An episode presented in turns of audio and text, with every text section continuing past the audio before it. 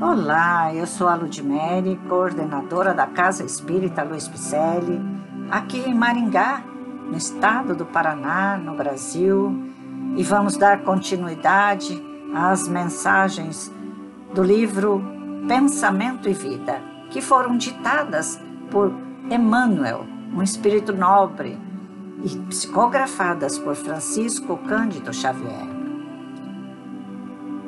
O tema de hoje intitula-se Oração. A oração é divino movimento do espelho de nossa alma no rumo da esfera superior para refletir-lhe a grandeza. Reportamo-nos aqui ao apelo vivo do Espírito às potências celestes, quer vestido na fórmula verbal, quer absolutamente sem ela, na silenciosa mensagem da vibração. Imaginemos a face de um espelho voltada para o sol, desviando-lhe o fulgor na direção do abismo. Esta, na essência, é a função da prece, buscando o amor divino para concentrar-lhe a claridade sobre os vales da ignorância e do sofrimento, da miséria e do ódio que ainda se estendem no mundo.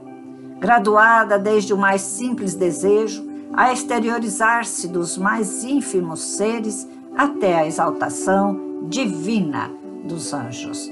Nada se faz na terra sem o impulso da aspiração que orienta o passo de todas as criaturas. No corpo ciclópico do planeta, a oração é o movimento que o mantém na tela cósmica. No oceano, é o fenômeno da maré pelo qual as águas aspiram ao grande equilíbrio.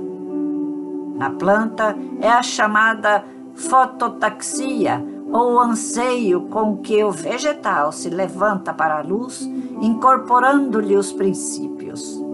No animal, é o instinto de curiosidade e indagação que lhe alicerçam as primeiras conquistas da inteligência, tanto quanto no homem comum. É a concentração natural antes de qualquer edificação no caminho humano. O professor, planeando o ensinamento, e o médico a ensimesmar-se no estudo para sanar determinada moléstia, o administrador programando a execução deste ou daquele serviço e o engenheiro engolfado na confecção de uma planta para certa obra estão usando os processos da oração, refletindo na própria mente os propósitos da educação e da ciência de curar, da legislação e do progresso, que fluem do plano invisível à afeição de imagens abstratas antes de se revelarem substancialmente ao mundo. Orar é identificar-se com a maior fonte de poder de todo o universo absorvendo-lhe as reservas e retratando as leis da renovação permanente que governam os fundamentos da vida. A prece impulsiona as recônditas energias do coração, libertando-as com as imagens de nosso desejo por intermédio da força viva e plasticizante do pensamento.